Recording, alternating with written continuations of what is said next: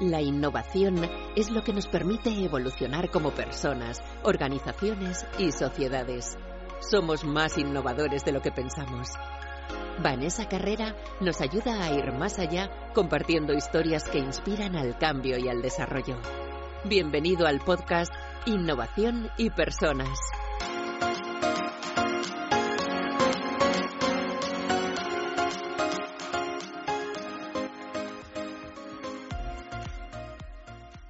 Bienvenido y bienvenida a un nuevo podcast de Innovación y Personas. Y hoy tengo el placer eh, de tener al otro lado una persona muy especial, en la que me hace muchísima ilusión charlar con, ella. Ella es Isa Ludita.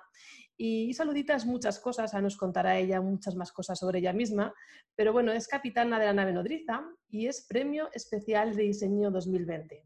Además, bueno, Isa es una persona con muchísima trayectoria y en su profesión, en el tema del diseño, en proyectos de innovación y yo además he tenido la suerte de coincidir con Isa en varias ocasiones, una de ellas cuando trabajaba en Axel Springer como directora. Isa formaba parte de un equipo, bueno, del equipo de la consultora que nos ayudaban a desarrollar toda la estrategia de innovación, toda la estrategia centrada en las personas.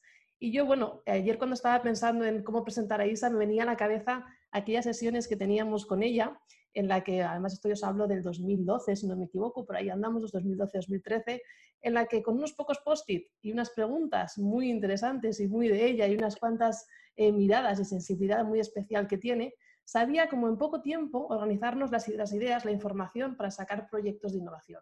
De hecho, recuerdo uno que tuvimos que a la Escuela de Periodismo, que mm. recuerdo aquellas sesiones con muchísima, muchísima ilusión. Y luego, bueno, también tuve la, suerte de coincidir con Isa, eh, trabajando en Innovation, Luego hablaremos un poquito más de esa experiencia juntas. Así que bueno, que es un placer tenerte aquí, Isa. Muchísimas gracias primero de todo. muchísimas gracias a ti por invitarme, la verdad, y vaya presentación, ¿no? es, para mí es un placer también. Yo me siento muy vinculada a ti, me hizo mucha ilusión reconectar. Tú además estabas, formas, has participado y, tienes algo que ver con ese premio porque me, me avalaste, ¿no? Para mí era un momento un momento interesante también ¿no? de mi carrera profesional y, joder, bueno, que estoy encantada de estar aquí. Estoy nerviosita, pero estoy encantada de estar aquí. Pues vamos a disfrutar de la charla, vamos a disfrutar. Y eso, mm. muchísimas gracias y un placer. Y, ahora que has sacado el premio, vamos a empezar por el premio, si te parece. Vamos a empezar por el premio, ahora que has hablado de ello y hemos hablado de, de ello. Em, ¿Qué te motivó a presentarte al premio y qué significó y qué está significando para ti este premio? Vale, pues mira, yo no tenía estos premios en el radar, nunca, nunca había pensado en ellos y mm, un compañero de profesión así que es bastante, que tiene así como muy activo en redes y, con cierta, con, bastante difusión, que se llama César Astudillo, como que creó un hilo animando a la gente de nuestro sector profesional a, presentarse. Los premios nacionales de diseño tradicionalmente han premiado como a las disciplinas tradicionales del diseño, ¿no? el diseño industrial, el diseño eh, eh, gráfico, editorial, eh, etc. Y, fue como la, entre esto y que el año anterior lo recibió, o sea, el, premio, el premio que se da como a jóvenes diseñadores lo recibió Silvia Fernández Palomar, que, bueno, que es compañera de profesión, es muy jovencilla, ella también tira por una rama más artística, no, está tan, tan centrada en, lo digital, pero como fue la primera vez que se premió a alguien así como que incluía lo digital también, entonces me lo, como que de repente estaba en el radar, ¿no? Y, y si te digo la verdad, yo lo que pensé, como hay varias categorías, está la que ganó Silvia, que es como joven profesional, yo ahí desde luego no encajo, eh, luego está premio a empresa de diseño y, la trayectoria profesional.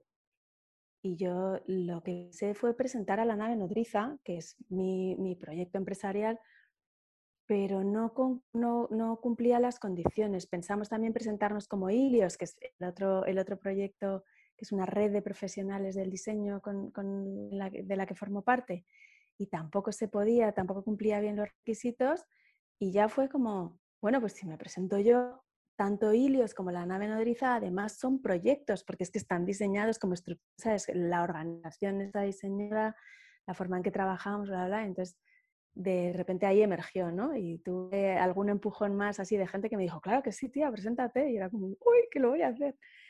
Y también es verdad que eh, consulté eh, con, la, institución, ¿no? Como para preguntar ciertas dudas y lo que me dejaron muy claro es como que normalmente a, que a la primera no, no te lo suelen dar, ¿sabes?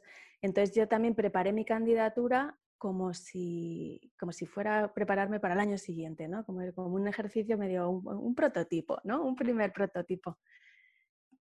Entonces, lo que pasó es que preparando mi candidatura reconecté con gente como tú, ¿no? Como tuve que repensar y recontarme y darle un sentido a estos 25 años de trayectoria profesional y como que fui comprendiendo un montón de cosas, ¿no? Eh, entonces, una de ellas es Ahora que ya sabemos que sí que me o sea, que una vez conseguido el premio, que mm, es la primera vez que se, que se premia la trayectoria profesional de, de, una, de, una, persona dedicada a las nuevas disciplinas del diseño. Así lo llaman en el premio, ¿sabes? Nuevas disciplinas del diseño o disciplinas emergentes del diseño.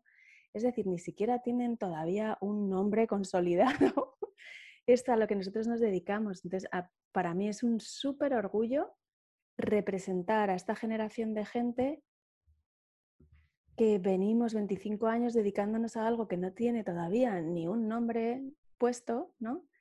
Y, y realmente es que llevo 25 años dedicándome, o por lo menos los últimos 10, a darle consistencia a esta profesión también, a ponerle nombre, a, definir todo lo que hay detrás de las etiquetas que profesionalmente nos vamos poniendo. Mm.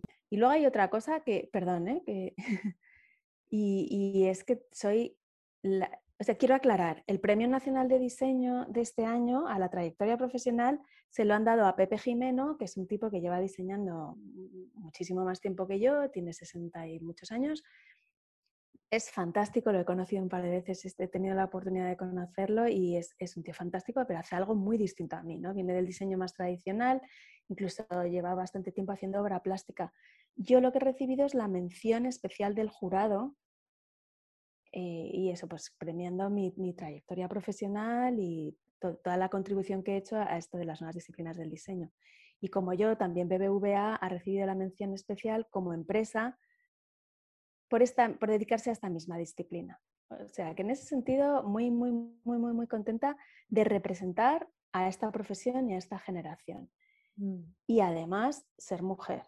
Soy la tercera mujer en, desde los 80 que están estos premios que se premia su trayectoria profesional. O sea, que, mayor reconocimiento todavía, ¿no? Mm. Sí, sí, sí. No, no, en ese sentido, tía, somos más del 50% de mujeres en el mundo del diseño y que solo haya tres premiadas es un canteo. Un canteo. Así que, pues como asumiendo también, como decías, ¿qué implicaciones tiene esto? Pues, por ejemplo, de repente me he dado cuenta que estoy representando a las mujeres diseñadoras, ¿no? Entonces me están, me están surgiendo entrevistas y cosas así, y como que soy más consciente de, de esto que llaman el liderazgo femenino, que yo nunca me había planteado también y que ahora me, me ocupa bastante tiempo, porque no es algo que yo haya elegido, pero sí que es algo que estoy de alguna manera personificando y es, y es, real, ¿no? Entonces me interesa también. Estoy mm. en ello, estoy empezando, me siento muy nueva en estas cosas y a la vez es como un reto muy interesante. Mm. Cuéntanos, porque has hablado de esta nueva profesión, para que nos estés escuchando. ¿A qué te dedicas exactamente? Mi madre todavía no lo entiende. Eh, pues mira, lo llamamos las nuevas disciplinas del diseño. Y te, te diría que esto empezó, es la gente que nos dedicábamos al diseño a finales del siglo pasado, en los 90, y que entramos en el mundo del diseño web, se llamaba entonces, ¿no? el diseño de lo digital, pero que dábamos más valor a lo que entonces empezó a llamar la usabilidad, es decir, que fuera fácil de usar, que tuviera sentido con los modelos mentales del usuario, que a, que a, la, que a la parte estética. Que no es que no fuera importante la estética, pero también en esa época había tan poquitos recursos. Entonces, a medida que ha ido evolucionando, lo hemos, eh, como que hay un consenso de que se llama diseño de experiencia de usuario, sigue estando muy pegada a la tecnología, aunque ya de alguna manera se ha separado. Entonces hay unas, la disciplina que está más pegada a las pantallas, así decirlo, se llama diseño de interacción. Y luego lo que pasa es que hemos ido como estando, ¿qué te diría yo? Como estando en la reunión anterior, ¿sabes? No es píntame esta pantalla, sino yéndonos cada vez más a la comprensión profunda, compleja, estratégica de cuál es el problema, al que seguramente le daremos una solución tecnológica, pero que la tecnología, o sea, que la app o la web o el producto digital o lo que sea no es la solución, sino que forma parte de, de, una solución mucho más compleja, ¿no? Mm. Y, que es el resultado de una comprensión que diga, decimos estratégica ¿no? de, un problema, de un problema complejo, empresarial, de negocio normalmente. Entonces, creo que eso es a lo que podemos llamar eh, las nuevas disciplinas del diseño. Entonces, es diseño estratégico, diseño de interacción, design thinking, em, diseño de servicios, eh, eh, diseño de experiencia de usuario. Mm. Todos estos, mm, y luego surgen otras, otras profesiones, ¿no? O sea, que todas estas etiquetas son eh, aplican las metodologías de la innovación o el diseño centrado en las personas eh, muy cerca de, las soluciones digitales, o sea, más o menos cerca de las soluciones digitales. Y, además en la nave nodriza, por ejemplo, también vamos detectando cuáles son esas nuevas profesiones porque eh, acaba habiendo especializaciones también. ¿no? Entonces ahora, por ejemplo, hay otra especialización que es Product Manager, ¿no? que es como cómo se gestiona el producto digital. otra que es UX Researcher, ¿no? que es cómo se, toda la parte de investigación de usuarios para el producto digital. O, UX Writing y, Microcopy, que al final es como toda la parte de generación de contenidos para, para los productos y servicios digitales. Mm desde, la nave nodriza, de alguna forma, también sois pioneros en ese sentido, sois pioneras, ¿no? Porque al final lo que hacéis es detectar oportunidades, ¿no? Y desde ahí cómo podéis diseñar esos nuevos programas para dar soluciones a esas oportunidades que están surgiendo en el mercado, ¿no? Em, cuéntame, cuéntanos, ¿qué es la nave nodriza exactamente? Y a mí me interesa muchísimo, Isa, que nos cuentes, porque te he escuchado en una entrevista, me parece muy interesante, tu historia de emprendimiento. Ahora tienes una escuela, estás capitaneando esa escuela, que es una escuela consolidada, pionera, innovadora, que, bueno, que sacáis programas nuevos que ofrecen, que aportan valor, que los llenáis. Y me imagino que el recorrido ha sido, bueno, ha sido interesante, ¿no? Y has pasado por varios proyectos, de alguno, alguno hemos compartido, luego también entraremos un poquito, pero sí me interesa muchísimo que nos cuentes como esa historia, ¿no? Porque a veces pensamos que esto de emprender es como, bueno, tengo una idea y mañana la tengo montada y ya funciona y ya todo es así, ¿no? Y para nada, o sea, muchas veces tienes que dar o damos, ¿no? Como muchas, muchas vueltas, ¿no? Hasta que llegas a un sitio en el que estás ahora y que luego llegarás a otro seguramente, pero yo creo que esta parte es, esta, esta parte es interesante para que nos pueda inspirar y pueda inspirar a que nos escuche una historia real de emprendimiento con una trayectoria, con unos procesos intuyo, a nos cuentas con unos altibajos, con algunas veces más claridad y otras menos. Entonces, cuéntanos un poquito esto. Vale, eh, yo creo que cada vez tengo más claro que yo no encajo en los modelos tradicionales, ¿vale? Entonces, eh, las historias de emprendimiento que yo normalmente he escuchado tienen que ver como con hacer un plan, con tener una gran idea y buscar inversores y no sé qué. En mi caso, esto no tiene nada que ver. La nave nodriza es lo que ahora llaman bootstrapping, que es decir, que nunca ha habido financiación, sino que es, un proyecto que se mantiene a sí mismo y que, y que de forma consciente va creciendo, de, eh, eh, tiene un crecimiento orgánico. Mm. ¿vale? No busca ser ni escalable, ni replicable, ni, ni venderse lo antes posible al, al mejor postor. ¿no? Yo estaba trabajando en una en, consultoría y en mi sector hay bastante trabajo, ¿vale? Pero todo esto surgió porque como que hubo en un momento, coincidió un momento vital con mis compañeros Juan Leal e Ignacio Buenombre, en el que nos dimos cuenta, nosotros llevábamos un par de años dando clase en, una escuela y nos dimos cuenta que, esta profesión que nosotros estábamos practicando y definiendo a la vez, se podía aprender y, o sea, como que podíamos nosotros dedicarnos a, enseñar esta profesión y que se podía aprender y nuestra idea de cómo, de cómo sería ese proceso de aprendizaje requería mucha más dedicación y como, como criterios mm, que no son los que tradicionalmente imperan en el mercado. O sea que acabamos, entonces lo que hicimos fue alquilar un local en Lavapiés, tú lo conoces, que es así como un espacio diáfano, muy inspirador, donde todo es móvil, ¿no? Eh, para nosotros el espacio es vital en el, proceso de aprendizaje, ¿no? Pero lo que hicimos fue alquilar este local durante un año y, lanzar un curso que, que, eran 10 horas a la semana, viernes por la tarde, sábado por la mañana. Y el resto del tiempo trabajábamos en Ilios, que es nuestro este proyecto, o sea, este, esta red de profesionales que freelance que hacemos proyectos de diseño de productos digitales, ¿vale? Entonces, este era todo el plan. Eh, ese era como un plan de un año, no, no, no hicimos un plan a cinco años, no lo presentamos a, nada más, ¿no? sino que era un plan de vida, perdón, era un plan de vida que en ese sentido tenía, en ese momento tenía sentido, eh, sobre todo para mí. Yo además me acababa de ir a vivir al pueblo, al Berrueco, estuve allí viviendo los cuatro primeros años. De los primeros años de la nave yo vivía fuera de Madrid. Y, y ese era el plan. Este era nuestro plan de emprendimiento. Era como, pues con tantos estudiantes cubrimos gasto del local y yo era la única que cobraba por dedicarle tiempo a la nave y, no, cobraba mucho, pero bueno, era como que las cuentas salían. Tampoco el dinero ha sido el, gran motor, o sea, el ganar mucho dinero ha sido el motor, sino que esto encajaba, Y, y era un proyecto precioso el, por un lado, diseñar esta experiencia de aprendizaje y por otro lado, como involucrar perdón, a un montón de profesionales en, esta formación de 15 personas al año, simplemente. Ese era el plan. Y, la realidad es que a día de hoy, con, muchos altibajos, más altis que bajis, la verdad, eso también, eh, la filosofía sigue siendo la misma, solo que el crecimiento orgánico nos ha llevado casi a multiplicarlo todo por cuatro o por cinco.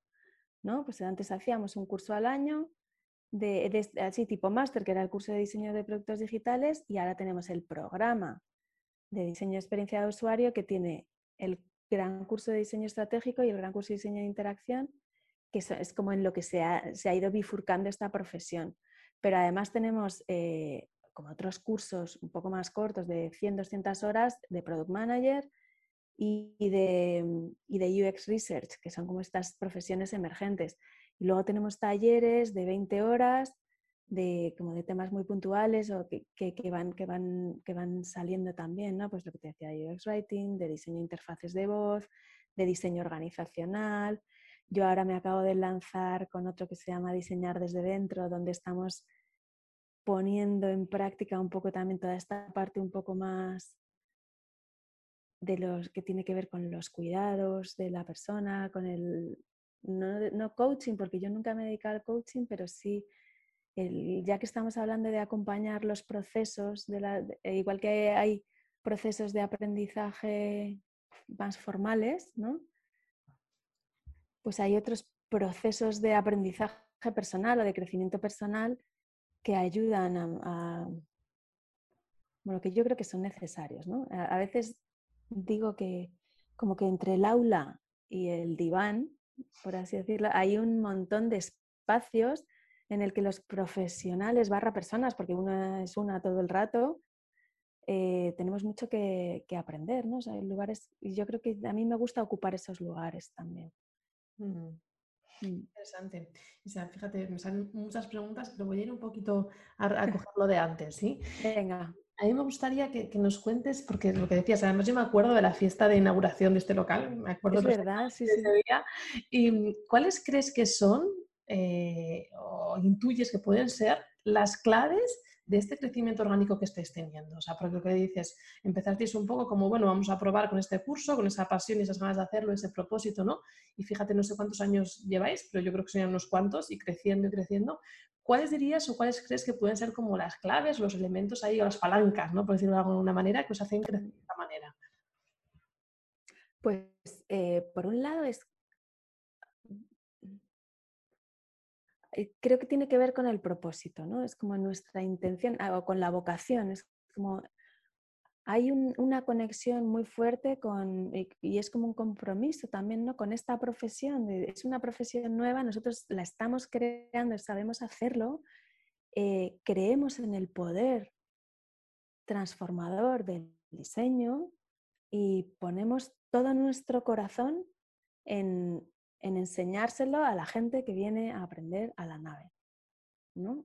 Eso yo creo que nunca hemos perdido esa conexión y ahora que hay mucha más gente, pues Ignacio y Juan ya no están en el día a día, el core de la nave, ahora somos un equipazo de mujeres, eh, Marisa, Daniela, Isa y yo, pero además luego están el equipo de coordinadores, el equipo no sé qué, no, es como, pero somos todo gente muy apasionada que realmente creemos en, en, el valor de cuidar quién entra en esta profesión ¿no? y, cuáles son las competencias que hay que adquirir y, cuál y, ese pensamiento crítico y, esa, ese sentido de propósito, ¿no? de, tenemos una misión que es construir eh, este nuevo mundo y, es siendo respetuosos con las personas y el planeta.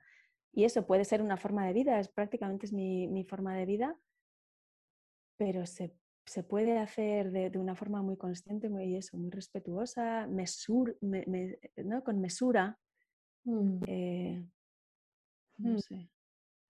No sé si esto te responde, ¿no? Me voy un poco por las ramas. Propósito, pasión, vocación, ¿no? Esas ganas de querer aportar y fíjate, y, conseguir esa, algo que haces cuesta mucho, que es como esa alineación, ¿no? De, tú lo decías, no, es que somos profesionales, soy Isa, persona que trabaja, desarrolla parte, pero es también mi, mi, parte, mi propósito de vida, ¿no? Está conectado también con mi forma, mi estilo de vida. Entonces yo creo que tiene que ver con eso, ¿no? Mm. ¿Y cuáles, cuáles están siendo, o me imagino que cuando hiciste, lo contabas al principio, ¿no? Yo creo que es un ejercicio muy interesante, que decías, ¿no? Para presentarte a los premios tener que ir para atrás y revisar lo que has vivido, lo que ha sido... Además, esto es un ejercicio súper potente porque muchas veces tomas conciencia de, ala, todo esto es lo que había ahí. Entonces, yo siempre además invito a hacer este ejercicio de vez en cuando para poder ir para adelante, hacer ese ejercicio para atrás. Em, al hacer este tipo de ejercicios, ¿cuáles son como, como esos aprendizajes que has ido teniendo como esa trayectoria ¿no? de, emprendimiento, de, profesión? ¿Qué, ¿Qué has ido aprendiendo? Em, me tengo que parar a pensar más. ¿eh? Este es uno de los grandes aprendizajes que hay veces que es como el mm. día a día me, me, come y entonces pierdo, como dicen mis amigos mexicanos, la flecha, ¿no? entonces la conexión con el propósito. Y esto es importante y es una de las cosas aprendidas, ¿no? Que de vez en cuando hay que parar para reconectar con hacia dónde quería ir, ¿no? Porque el, al final liderar un, proyecto así, el día a día es muy intenso y más con los retos de los últimos de dos años, súper intenso, ¿no? Pero, entonces, este es un gran aprendizaje, es que hay que pararse a pensar, sacar la cabeza, mirar al horizonte, ubicarte y decidir si, tu, o sea, entender hacia dónde va tu flecha y si no es hacia ahí, pues eh, repensarlo, ¿no? Yo en ese sentido creo que tengo mucha suerte y es otro aprendizaje y es que yo soy muy consciente de, a pesar de los altibajos, que estoy donde quiero estar, con quien quiero estar y, y, soy muy libre, ¿no? En ese sentido me parece que es un privilegio mm. también.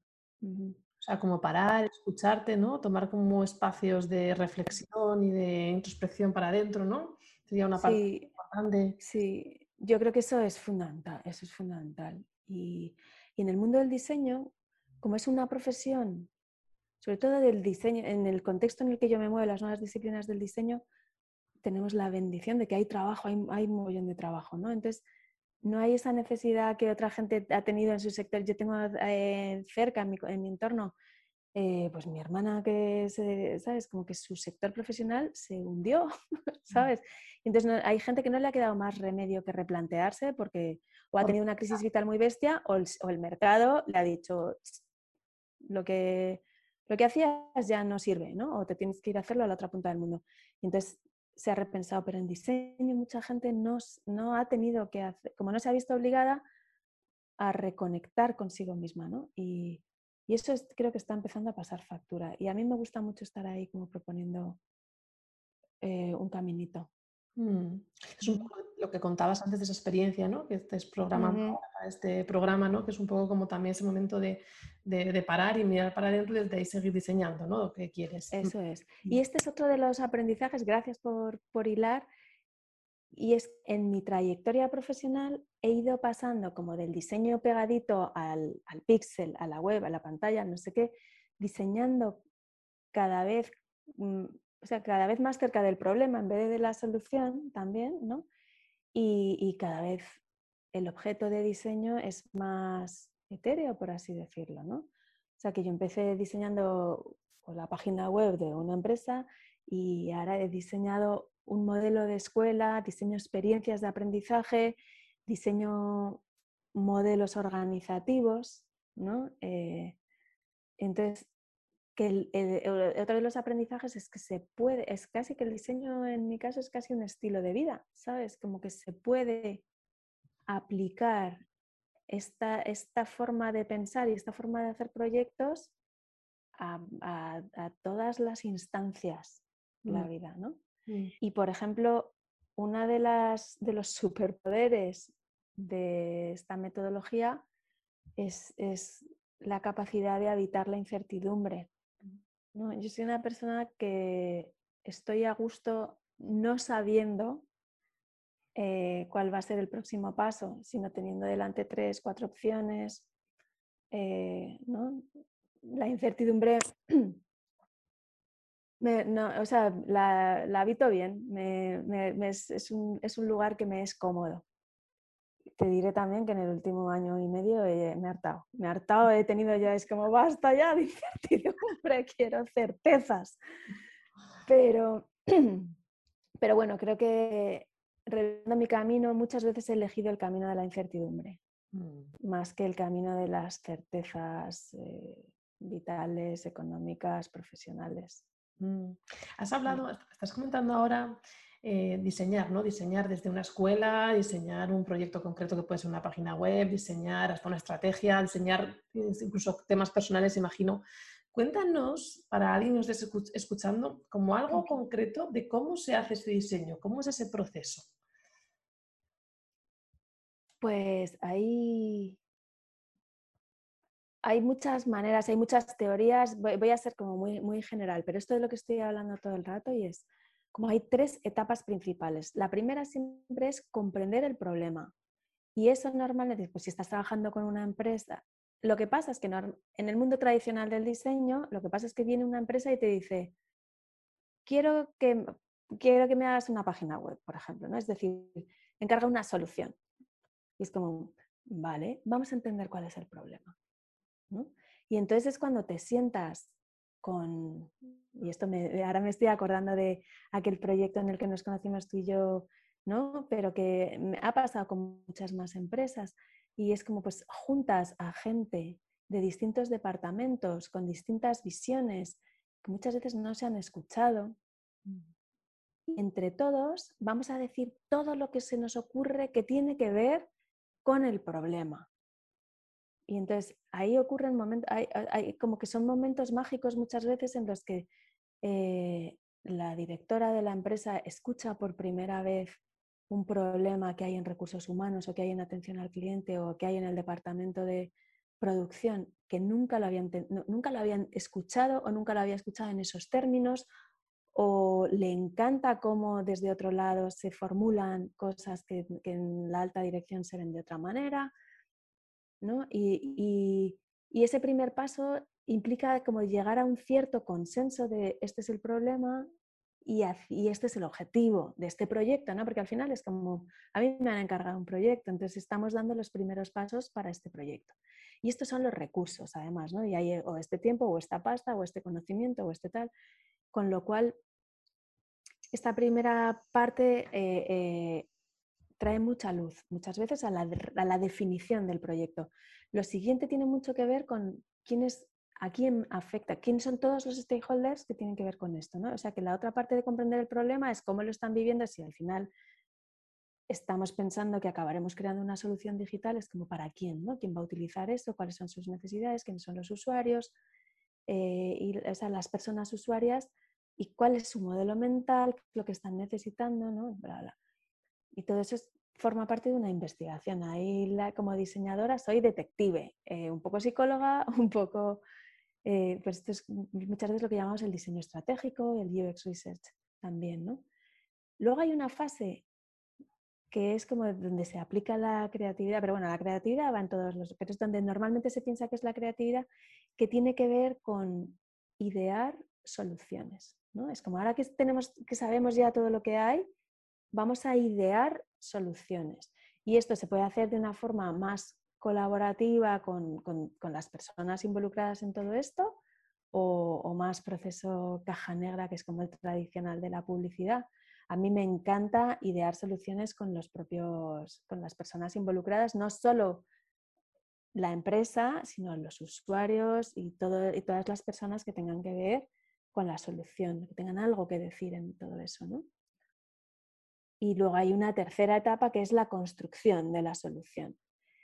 Y en el mundo de lo digital, todo esto ocurre, eh, que es como si no, pasa, si, no se lanza, el producto no existe o el servicio no existe, ¿no? O sea que luego está la parte de ahora lo lanzo y empieza a haber una interacción real y, y, como que el ciclo de vida de esta solución que hemos creado empieza a tener feedback de verdad, ¿no? Y entonces vamos evolucionando en función de cómo son esas reacciones y la capacidad que tenemos. Mm, se empieza a modelar desde ahí, ¿no? Se recogiendo y modelar. Mm, fíjate, además estaba pensando cuando antes hablábamos también que me parece muy interesante el enfoque que traes de, de esa parte más de cuidarse a uno mismo, que esto se puede aplicar perfectamente a cualquier situación personal. Es como que a veces tendemos como rápidamente a tenemos la situación compleja en nuestra vida y de repente es, ¿qué es la solución? Es que a lo mejor estamos a entender primero y comprendernos y lo que decíamos antes, escucharnos y parar y desde ahí ya luego ya generaremos ideas o soluciones, ¿no? Pero este trabajo a veces, yo fíjate, yo creo, no sé si tú opinas lo mismo, que muchas veces lo pasamos por alto o lo obviamos porque no todos o no todas se llevan tan bien con la incertidumbre como tú. Entonces la frase esa de investigación a veces es como, uff, es que no, no, sé lo que está pasando. Entonces, aguantar en ese no sé lo que está pasando a veces es difícil, difícil y complejo. Mm. Sí, yo creo que hay una parte de esto y hay otra parte que la gente no está, es, como de grados de libertad, que es como que tú puedes pensar mm. otras cosas, ¿no? ¿no? Ni siquiera te digo hacerlas, sino que tú puedes pensar otras cosas. Puedes darte cuenta de que esto que estás haciendo no te llena Mm. y seguir haciéndolo, que no pasa nada, que, ¿sabes? Pero, pero entonces ya, lo, ya te lo planteas desde otro lado. Es como que creo que eh, muchas veces no, no, nos damos ni el permiso de, de soñar. Mm. Como que no, no, no, es de no atreverse, sino de no haberte dado cuenta de que puedes. Mm. ¿no? Un poco de historia de, de pájaro enjaulado con que, no, que te abren la puerta y no te das ni cuenta, ¿no? O los elefantes estos que, eh, les dejan atados una temporada y luego ya les quitan en la estaca, pero como llevan la cuerda se creen que no pueden moverse, ¿no? Pues yo creo que nos pasa, joder, tampoco quiero generalizar en plan yo soy libre y el resto del mundo no, pero creo que hay una posibilidad de, ser más libres, aunque solo sean nuestros pensamientos, y que muchas veces no la, no la habitamos, mm. no la ocupamos. Y, hay mucha conciencia de esta también, perdón, hay mucha conciencia de esto también como de, bueno, es que si no, ¿de qué voy a vivir? Es como, es que hay tantas cosas, hay tantas formas de vivir, además, ¿no? es como, ¿por qué tenemos tanto ese miedo de, Dios mío, voy a fracasar? Es como, joder, y... Mm, y muy importante eso que dices, si haces darte cuenta y seguir haciéndolo porque ves que todavía no es el momento. Y dices, esto no me está gustando, pero estoy en otra dirección, pero sé que todavía tengo que hacer un poquito más de esto, pero ya sé que voy en otras direcciones o que voy a buscar otras direcciones. ¿no? También esa parte es importante, que a veces tendemos como todo o nada, hay un montón como de puntos intermedios, ¿no? De, bueno, a lo mejor no es ahora, pero ya me voy moviendo hacia eso. O, o ahí queda algo que vete a saber, yo no sé si te he contado que yo eh, tuve como, primero ocurre 10 años, luego tuve como una crisis ahí medio vital, personal, profesional, no sé qué, me fui de viaje, eh, tuve como, al final fueron como dos años y cuando volví, pues volví otra vez al, al, al, entorno profesional que yo conocía, pero como que no me sentía a gusto, me faltaba algo, no sé. El caso es que hablé con unos compañeros que estaban como eh, que eran los que iban más avanzados en temas de design thinking y todo esto, hicimos un taller de estos, ¿no? De, entonces me dijeron, mira, vamos a hacerlo, va a ser un, sábado en mi casa, no sé qué, me dijeron, cómo tenía que prepararlo, invitar a gente que podía aportar en mi vida, no sé qué, vino mi hermana, mi compañero de piso, mi pareja, no sé qué, y nos tiramos todo toda una mañana, tía, horas, como en un proceso de, de los hechos, los retos, no sé qué, no sé cuántos, y el resultado de todo aquello fue que yo, que, eh, o sea, como montar un espacio que se llamaba el Luditas Place, donde se hablaba de diseño y, bebíamos cervezas y sonaba música, ¿sabes? Y eso se quedó ahí y yo seguí trabajando dos años más y luego monté la nave nodriza y dos años después, un día tomándonos una cerveza en la nave nodriza después de una clase, mi compañero de Ilios, Jero Mazarrasa, que es maravilloso y es el profe de narrativas, porque es un tío que, que hila todas las historias, de repente me dijo, es que esto es el Luditas Place. es como, pues tío, pues es verdad. Algo que había empezado hace unos años en tu cabeza, ¿no? Y estaba ya ahí. Y que se había quedado en un post-it gigante en el salón de mi casa, pero que no fue decir, y ahora tengo que contar el Luditas Place, sino, jaja, cómo molaría tener un bar, yo qué sé, ¿sabes? Y, pero al final mi flecha se quedó ahí, ¿no?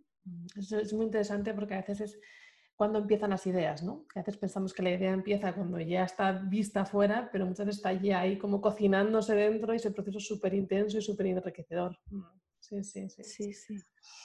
Muy bien, Isaco. Vamos a, ¿te apetece que contemos un poquito? Porque yo, ahora que hablábamos de personas soñadoras, yo recuerdo la etapa de Innovation. Ahí sí que éramos un mm. poco de, de, personas de soñadoras y con ganas, o sea, otra cosa no, pero ganas y talento no nos faltaba. ¿Cómo recuerdas tú aquella, aquella etapa? ¿Qué aprendizaje sacaste y cómo, cómo recuerdas esa, esa etapa que, que, compartimos?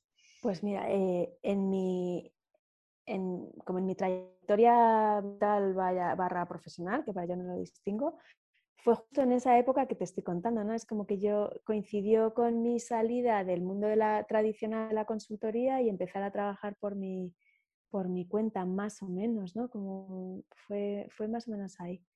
Y, entonces, claro, efectivamente yo estaba que me deseando eh, hacer cosas y flipando con cómo se iban uniendo unas historias con otras, ¿no? Porque era como que yo venía de algo muy concreto, que era como yo, que yo lo que sé hacer es eh, aterrizar lo que sea en producto digital, ¿no?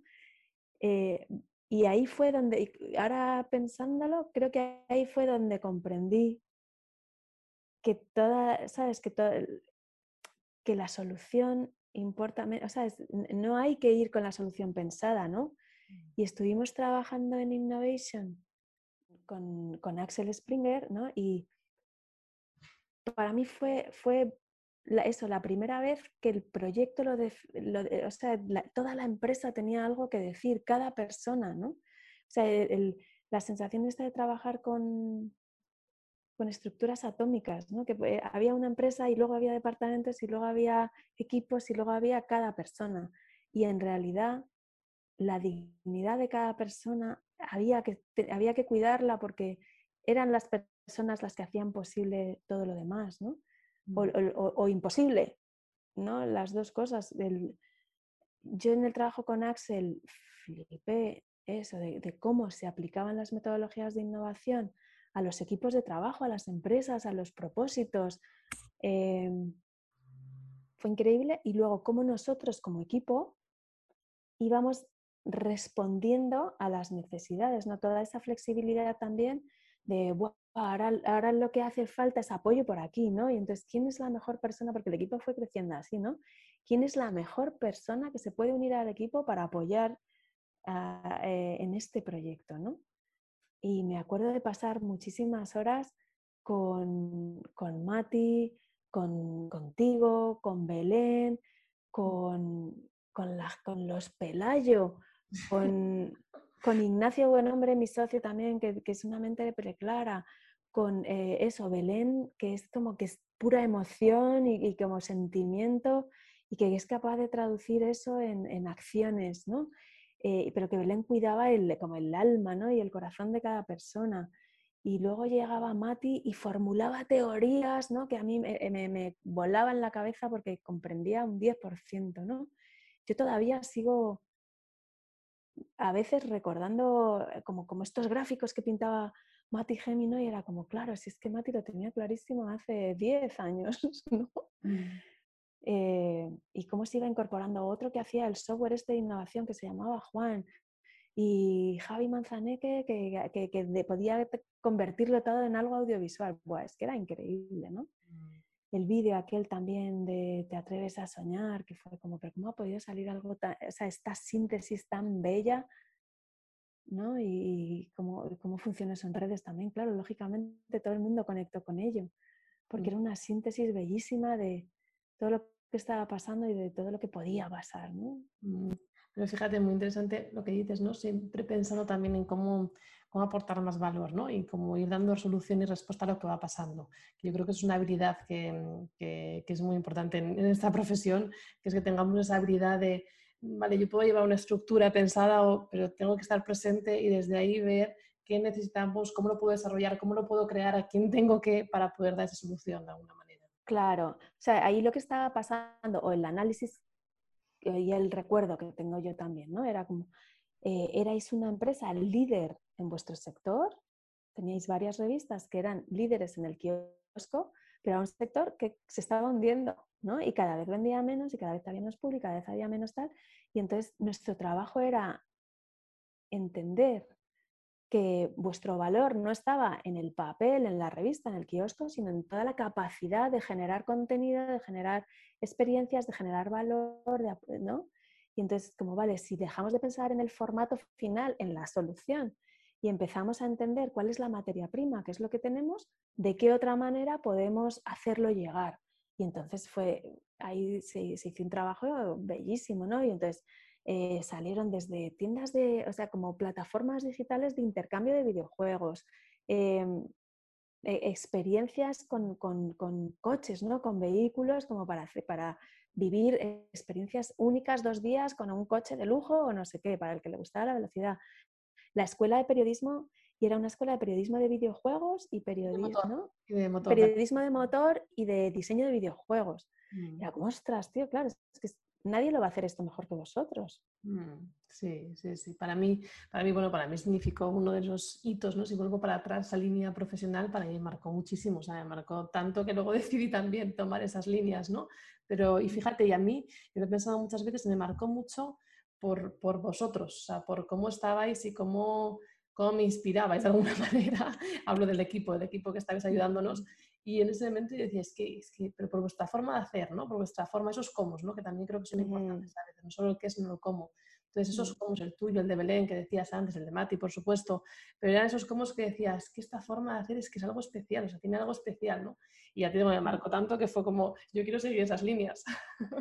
Ya, total. Yo creo que llegamos prontísimo. O sea, que también vosotros teníais una directora que tenía, que era súper valiente, ¿no? Y que fue capaz de de entender cuál era el problema y de buscar una solución guiada por la innovación y yo creo que llegó, llegó tan pronto que no, se pudo apoyar, porque no hubo, no hubo visión para apoyar esto, ¿no? Y fíjate, pero, estoy segura que hubiera funcionado. Perdón. Y lo que decías, que al fin y al cabo, ahora hablamos de esto y parece como que muchas empresas pueden estar poniendo en marcha tipo de este proyectos, ¿no? Pero en ese momento era muy pionero, o sea, era muy diferente, era muy disruptivo, ¿no? De alguna manera, efectivamente. Claro, y también ahí vimos, o sea, había, había resistencias internas fortísimas también, ¿no? Y, pero yo ahí aprendí un montón de eso también, ¿no? Es que hay que tener en cuenta a todo el mundo y, y, yo como que conectaba mucho con, con esa gente que no era capaz de asumir el cambio, ¿no? Y es como, joder, tío, claro, llevas toda la vida haciendo las cosas de una manera y pasan cosas que de repente, ¿no? Eh, ya no vale. Y es como, y hay gente, tío, que, que, es incapaz de aceptar este cambio. Es como, ostras, tío, te ha tocado vivir una época chunguísima para esa personalidad, ¿no? Mm. Pero claro, ¿cómo acompañas a esta gente también, no? Porque o la acompañas, o sea, esa gente se tiene que mover. Eh, si no es en tu compañía, o sea, la puedes despedir, pero, mm. pero eh, ya no vivimos en una época en la que ya no se puede ser así, porque ya... Mm.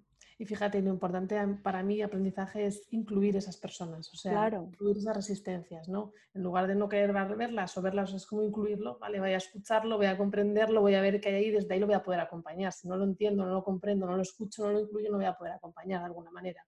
Mm. Totalmente, y eso es, eh, la, eh, o sea, eso es la diversidad también, ¿no? Y esta gente también muchas veces trae, mm. trae eh, ideas o, trae emociones o trae situaciones muy, o sea, que realmente hay que, hay que tenerlas en cuenta, ¿no?